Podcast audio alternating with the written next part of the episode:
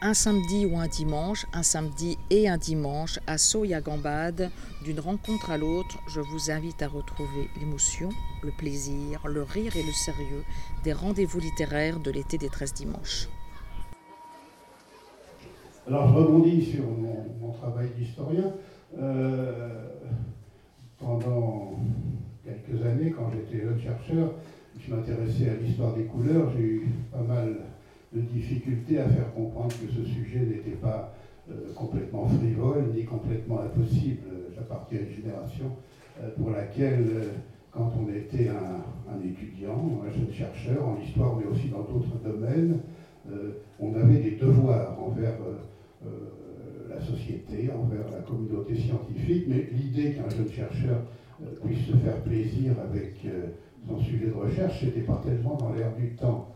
Et alors, moi, moi, avec mes, couleurs, euh, j'avais l'air euh, à la fois frivole et presque immoral. Je ne souffrais pas, je jubilais avec mon sujet, je me faisais plaisir. Et aujourd'hui, ça semble évident qu'un chercheur doit se faire plaisir avec son sujet de recherche. Mais je vous assure que dans les années 70 et encore au début des années 80, ça n'était pas le cas. Il y avait une chape morale qui tombait sur l'université française. À part ça, euh, donc jeune chercheur, je me suis demandé pourquoi euh, en histoire, en histoire de l'art, en archéologie, on parle si rarement des couleurs, même dans des domaines où on attendrait qu'on en parle. Euh, l'histoire du vêtement, par exemple, jusqu'à aujourd'hui, l'histoire du vêtement, c'est une histoire sans couleur, alors, alors que les documents existent et sont, abondants. Mais la plus grande absence, c'était quand même l'histoire de l'art, et surtout l'histoire de la peinture. ça n'a pas beaucoup changé d'ailleurs. Hein. Vous savez, des, des historiens de la peinture qui arrivent à écrire 500 pages sur l'œuvre d'un peintre ou sur une école picturale et ne, jamais parler des, couleurs. Donc une des premières interrogations euh, que j'ai eues, c'est de me demander mais pourquoi ces lacunes euh, bibliographiques et historiographiques? Euh, Il y a toutes sortes de raisons, mais rapidement j'ai constaté qu'il y avait une raison principale. Ça n'est pas facile de travailler sur l'histoire des couleurs. Il y a beaucoup, beaucoup de difficultés. Et je voudrais vous en dire un mot parce que ça fait partie de mon travail d'historien. Ces, difficultés sont en elles-mêmes des documents, des documents d'histoire. Alors il y a d'abord des difficultés documentaires qui viennent de ce que, euh, pour l'essentiel, nous, voyons les, images, les objets, les œuvres d'art en couleur que les siècles passés nous ont laissés, euh, non pas dans leur état d'origine, mais tel que le temps les a transformés. Et l'écart est parfois énorme entre l'état d'origine et l'état actuel. Qu'est-ce qu'on doit faire quand on est historien, conservateur, restaurateur? Est-ce qu'il faut essayer de remettre dans un état premier, ce qui est utopique euh, euh, Ou bien est-ce qu'il faut accepter que le travail du temps, euh, c'est un document d'histoire? Mais jusqu'où ça va quand, quand, les vitraux de la cathédrale de Chartres s'encrassent, s'encrassent, s'encrassent les historiens de la pollution euh, jubilent parce que ça leur fait des matériaux. Euh, mais jusqu'où peut-on aller euh, sans nettoyer, sans restaurer En doute, parfois, nous faisons des choses qui vont à l'encontre de ce qu'ont voulu les, créateurs de couleurs pour la Renaissance italienne. Par exemple, on a la chance d'avoir pas mal de lettres de grands peintres du XVIe siècle. Titien, par exemple, qui a beaucoup écrit, qui a vécu très très longtemps et, quand on lit la correspondance du Titien, on s'aperçoit qu'il euh, a tout à fait conscience que ces pigments vont évoluer, et donc il travaille en conséquence. Il prévoit pour la postérité un état euh, coloré qui n'est pas l'état premier, qui est un état à venir. Il, le sait. Donc nous, si nous cherchons, utopiquement, à remettre euh, un tableau du Titien dans son état premier, supposait-elle, c'est pas du tout ce qu'il voulait pour la postérité. Donc nous trahissons la, la, volonté du peintre. Hein. Vous voyez ce type de, difficultés. Et puis donc des difficultés liées à l'éclairage. Euh, euh, tout ce qui se passe avant l'apparition de l'électricité euh, est éclairé par des flammes, c'est-à-dire des lumières qui bougent et qui font bouger les formes et les couleurs. La couleur, c'est du mouvement pour les sensibilités anciennes. Aristote le dit déjà, toute couleur est mouvement. Donc ça bouge. Nous, avec euh, notre courant électrique, euh, tout est à peu près statique. Donc notre regard ne peut pas être le même, absolument pas du tout. En outre, euh, il y a des choses qu'on ne sait pas faire avec les lumières anciennes. par exemple, éclairer de manière uniforme une grande surface, un grand tableau, une tapisserie, une peinture murale. il y a toujours des zones bien éclairées et des zones mal éclairées pour faire court, on dit c'est du clair-obscur, mais c'est un peu plus compliqué que ça. Nous, avec nos spots, aucune difficulté pour éclairer de manière uniforme une grande surface. Donc vous voyez, ça fait, ça fait une différence de regard dont euh, il faut absolument euh, tenir compte. Et puis, euh, donc, on fait des choses absurdes, enfin pas absurdes, c'est le discours qui est absurde, c'est pas le fait, comme dans la chapelle Sixtine, qu'on proclame qu'on a retrouvé les couleurs de Michel-Ange. Non, on n'a pas retrouvé les couleurs de, de Michel-Ange. L'apparition de l'électricité, c'est quelque chose de très très important en histoire, en histoire de l'art, en archéologie, on l'oublie. En, 2004, des collègues du Louvre ont organisé une grande exposition qui commémorait une autre exposition qui avait eu lieu en 1904. Donc c'était le centenaire euh, de cette exposition de 1904 qui s'appelait Les primitifs français. C'était sur la peinture française du XVe siècle. C'était en 1904 un peu nationaliste. Euh, et donc en 2004, on fêtait le centenaire de cette exposition qui a eu beaucoup de succès. Et euh, j'ai demandé aux organisateurs de 2004 est-ce qu'en 1904, il y avait déjà l'électricité dans les salles du Louvre qui étaient ouvertes au public, et notamment pour les expositions? Personne n'a pu me répondre. Personne n'avait pensé à ça. C'est le genre de sujet absolument essentiel, mais que tout le monde oublie. Il a fallu faire des recherches considérables pour constater que, oui, en 1904, dans certaines salles du Louvre, notamment pour les expositions, il y avait déjà l'électricité. C'est une information qui est qui est importante. Et quand on travaille dans les années 1890-1914, euh, euh, on a besoin d'une chronologie un peu, fine. Une autre euh, difficulté vient de ce que, pendant des générations, historiens, archéologues, historiens de l'art, ont travaillé à partir d'une documentation qui était en noir et blanc et pas en couleur. Euh, ça explique pourquoi la couleur a été quelque peu euh, oubliée à partir du moment où on oppose le noir et blanc et la couleur. Euh, ça n'est que depuis des dates assez récentes qu'on travaille sur des photographies en couleur. Moi, quand j'étais étudiant, il y avait déjà des cours avec des diapositives, mais c'était toujours des diapositives en noir et blanc, et déjà avec le projecteur qui imposait au milieu du cours, etc. Et donc, euh, depuis l'apparition de la photographie jusqu'aux années 70-80, euh, euh, dans les livres, dans les conférences, dans les cours, c'était de la photo en noir et blanc de type documentaire. Mais c'est plus anciennement que ça que le décollage se fait du noir et blanc. ça remonte à l'apparition de la gravure et de l'image imprimée à l'encre noire sur du papier blanc dans le courant du XVe siècle. Bien sûr, pendant quelques décennies, on continue d'aquareller ou de laver euh, les gravures sur bois, mais quand la gravure sur cuivre triomphe, c'est fini. presque tout est en noir et blanc. C'est une mutation absolument essentielle dont personne ne parle jamais. Euh, toutes les images médiévales ou presque sont polychromes. L'immense majorité des images modernes sont en noir et blanc. Et ça se passe entre euh, le milieu du XVe siècle et le milieu du XVIe siècle. Donc en trois générations, on bascule d'un monde en couleur vers un monde en noir et blanc. Euh, euh, au XVIIe siècle, dans le livre ou sous forme d'estampes, les gravures sont à leur immense majorité en noir et blanc. Rubens, par exemple, à Anvers, au début du XVIIe siècle, un immense atelier, comme vous savez, il y a 300 personnes hein, qui travaillent dans l'atelier de Rubens, euh, dont toute une équipe de graveurs, et Rubens fait représenter ses tableaux par la gravure, des graveurs de très grande qualité, et euh, ce que l'Europe connaît des tableaux de Rubens, c'est par la gravure, en noir et blanc.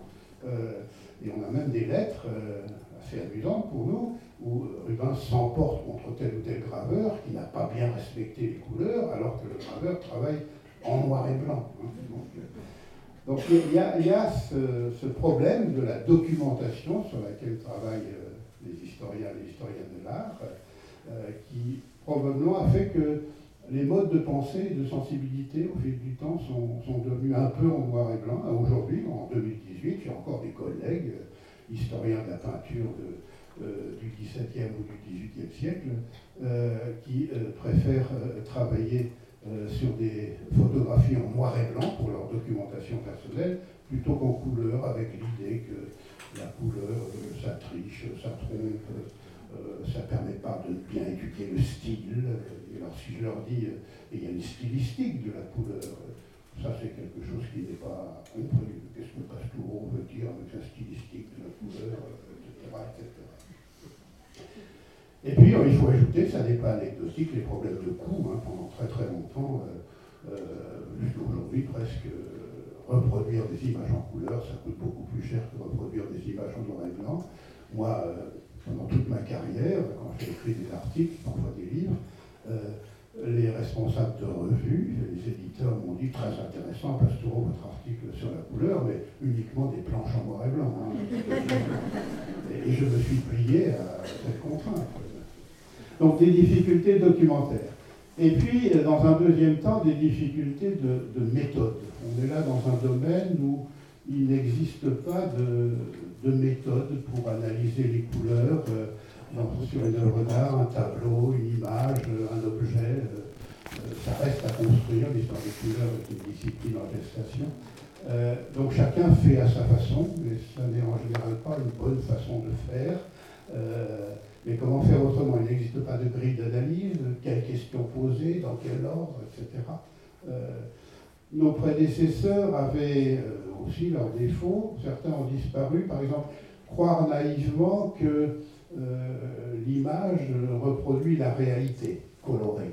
Euh, à aucune époque, l'image ne reproduit la réalité colorée, que ce soit les peintures du paléolithique, euh, les vitraux du Moyen Âge ou la peinture du 19e siècle. Non, ça n'est jamais réaliste. C'est vrai d'ailleurs d'aujourd'hui, des photographies d'aujourd'hui. La couleur m'a fait quelque peu devenir un peu historien du vêtement. Et euh, j'espère que euh, les chercheurs qui travailleront sur comment nous étions habillés en 2018 ne seront pas naïfs au point de croire qu'en 2018, on était habillés comme ce qu'on voit euh, dans les magazines de mode en matière de forme et de couleur, parce que absolument personne aujourd'hui ne s'habille comme ce qu'on voit dans les magazines de mode.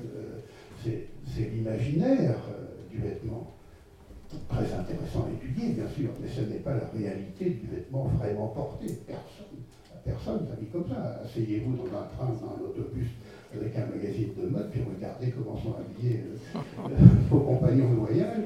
L'écart est inouï, absolument inouï.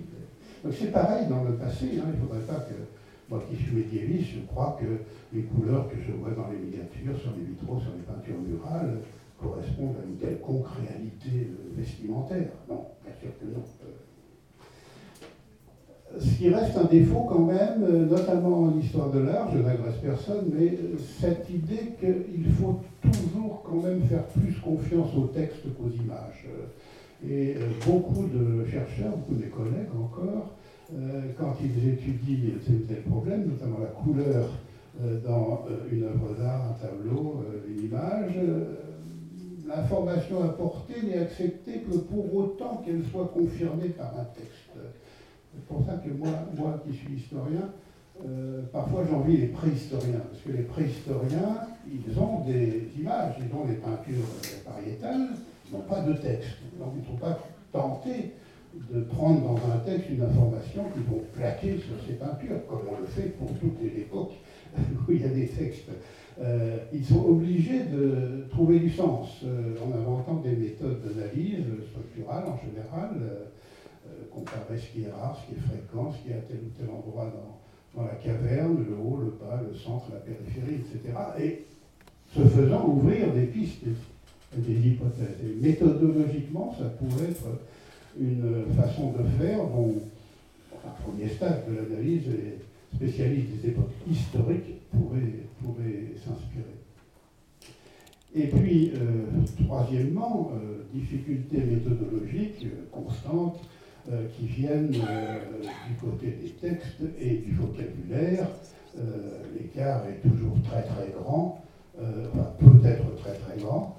Entre euh, la couleur réelle des êtres et des choses, ainsi tant est que réel ça veut dire quelque chose, la couleur réelle, la, couleur perçue et la couleur nommée ou la couleur représentée. Hein. il y a toujours des différences. Hein. quand, quand, un chroniqueur du Moyen Âge nous dit tel jour Saint-Louis est entré dans telle ville et il était habillé de bleu, ça ne veut pas dire qu'il était vraiment habillé de bleu ce jour-là.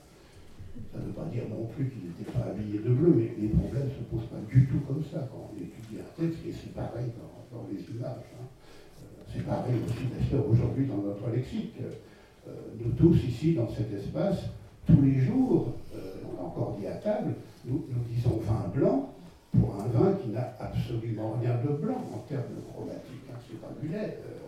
Euh, ça ne nous gêne pas, on le fait depuis tellement longtemps. Euh, donc il y a ce type de difficulté. Hein, par, contre, vin, par contre, vin rouge, ça marche bien.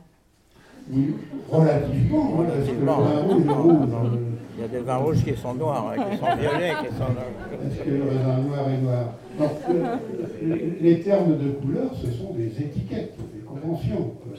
ça marche très bien, mais il y a un réalisme qui est relatif quelquefois, l'archéologue tombe sur des documents euh, étonnants. Moi, je garde précieusement un ticket de métro parisien. Euh, dans les années 80, à la fin des années 80, les tickets qui étaient euh, jaunes, à un moment, sont devenus bleus. Et puis, il y avait un ticket hebdomadaire qui s'appelait Coupon jaune, et c'est écrit en lettres énormes sur le ticket, coupon jaune, il était valable une semaine. Cet objet est devenu bleu, mais les mots coupon jaune sont restés La carte bleue. Euh, ça surprendra nos, successeurs si l'objet n'est pas trop décoloré. Euh, un autre écart que j'aime beaucoup, c'est en rugby, euh, les terrains de sport sont des champs d'observation extraordinaires pour l'historien des couleurs. L'équipe du Stade français, qui est de Paris en rugby qui joue depuis la fin du 19e siècle en maillot rouge et bleu pour des raisons euh, de marketing tapageur a abandonné le maillot rouge et bleu traditionnel pour un maillot à dominante rose à la fin du XXe siècle. Euh, donc c'était inouï, on n'avait jamais vu ça sur un terrain de rugby. Et le sponsor de cette équipe, on est en plein professionnalisme à ses débuts, c'était la firme de téléphonie Orange. tous les joueurs jouaient en rose avec écrit dans le dos en lettres énormes Orange. Ça nous fait rire, bien sûr, mais dans les documents historiques, constamment, on rencontre des choses de ce genre. Un l'écart entre la couleur euh, réelle et la couleur nommée. Euh, donc des difficultés documentaires, des difficultés de méthode, et puis surtout, surtout des difficultés épistémologiques, c'est-à-dire euh, celles qui viennent de ce que nous ne pouvons pas projeter dans le passé, comme ça, sans précaution aucune, nos savoirs d'aujourd'hui, nos classifications d'aujourd'hui, nos définitions d'aujourd'hui, ce n'était pas euh, ceux et celles des sociétés qui nous ont précédés, et ce ne sont pas ceux celles des sociétés qui vont nous suivre. Il faut absolument, quand on est historien en tout cas, accepter l'idée que nos savoirs d'aujourd'hui, ce ne sont pas des vérités, ce sont des, étapes dans l'histoire des savoirs.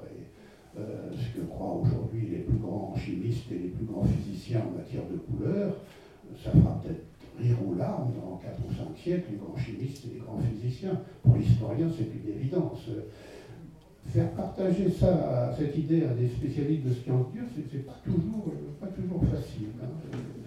Donc il y a ce relativisme culturel euh, euh, que je rencontre dans toutes mes recherches, que ce soit sur les couleurs ou sur les animaux.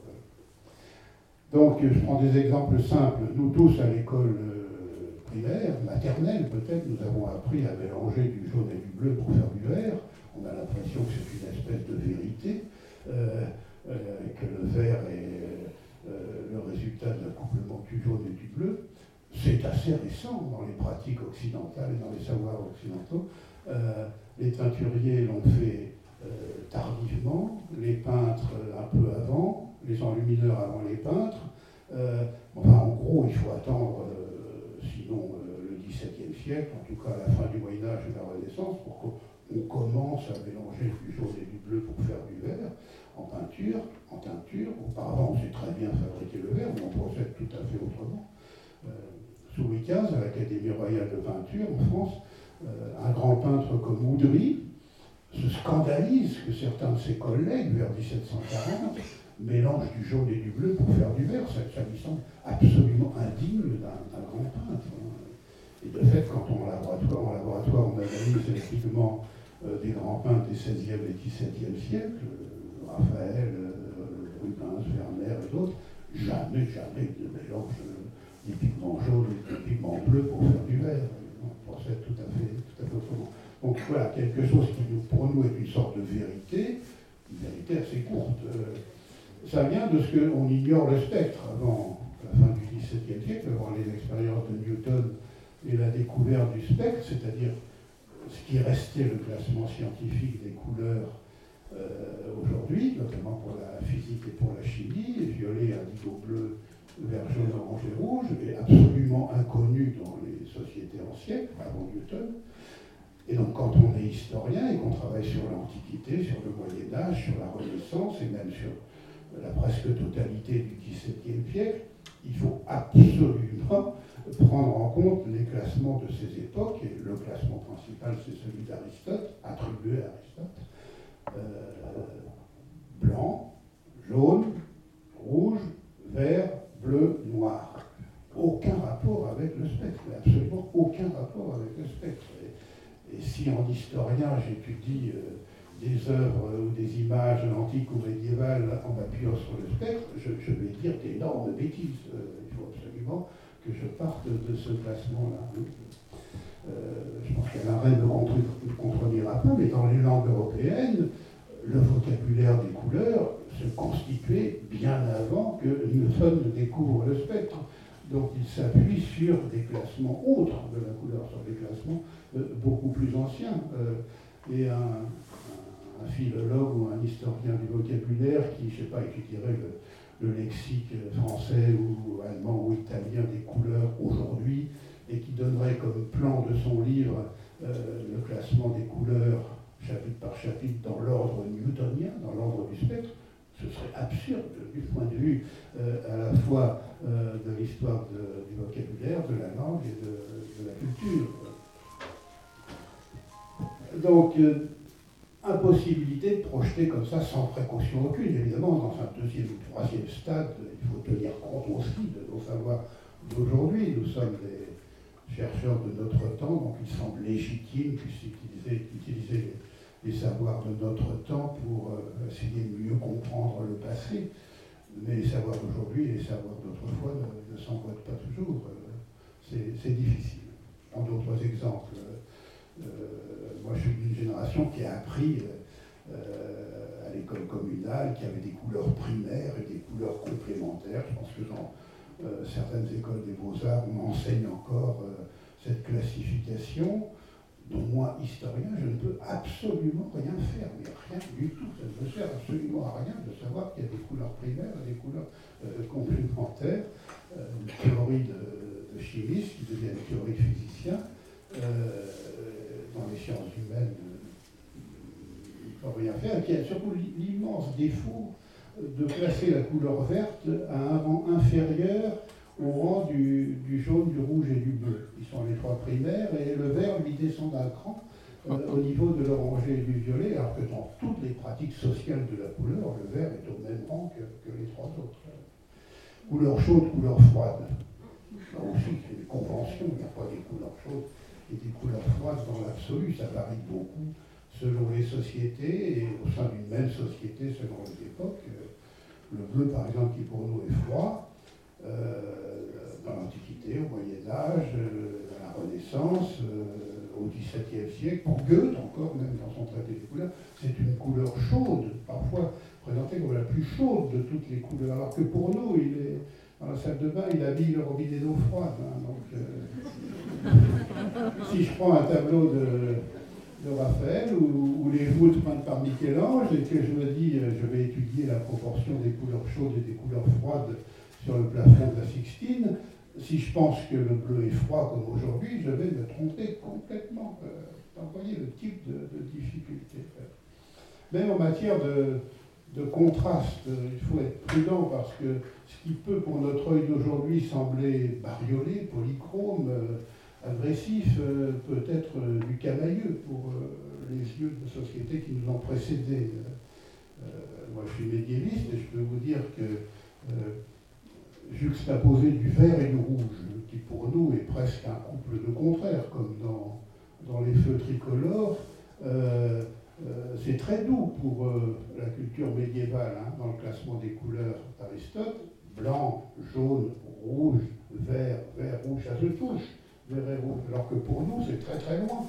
Euh, donc on, est dans, presque dans du camailleux, en juxtaposant du rouge et du bleu, qui est la combinaison de couleurs la plus fréquente dans le vêtement en Europe de l'époque de Charlemagne jusqu'à l'époque de Saint-Louis à peu près inversement juxtaposé du jaune et du vert, qui pour nous sont assez proches. Dans le spectre, on passe insensiblement un violet, indigo, bleu, vert, jaune, orangé, jaune, vert, vert, jaune, ça, se touche dans le continuum du spectre. Euh, dans les classements anciens, c'est très très loin. Le vert est très très près du, bleu, euh, mais très loin du jaune. Et euh, c'est pour ça qu'il n'y a personne n'a idée de mélanger du jaune et du bleu pour faire du vert, puisque ce sont deux couleurs tellement éloignées. Euh, donc, euh, des difficultés de cet ordre-là, pas seulement documentaires et méthodologiques, mais aussi épistémologiques. En conclusion, je dirais que pour l'historien, il y a des domaines plus faciles à étudier que d'autres. Plus faciles à étudier, ce sont euh, tous les aspects des rapports entre couleurs et société, l'histoire sociale des couleurs. Là, l'historien a pris, c'est-à-dire euh, l'histoire du vocabulaire, l'histoire euh, des pigments et des colorants, l'histoire du vêtement, hein, qui est le grand code coloré de, la vie en société, mais aussi l'histoire des emblèmes, l'histoire des étiquettes, l'histoire des symboles, des drapeaux, des armoiries. Tout ça, ça peut s'étudier difficilement, mais ça peut s'étudier. Mais dès que la couleur touche à des problèmes esthétiques, affectifs, euh, poétiques euh, ou oniriques même, euh, là, elle est vraiment rebelle à, l'analyse et elle garde une partie de, ses mystères. je crois qu'il faut s'en réjouir en quelque sorte que tout ne soit pas, soit pas étudiable dans les domaines de la couleur. Merci.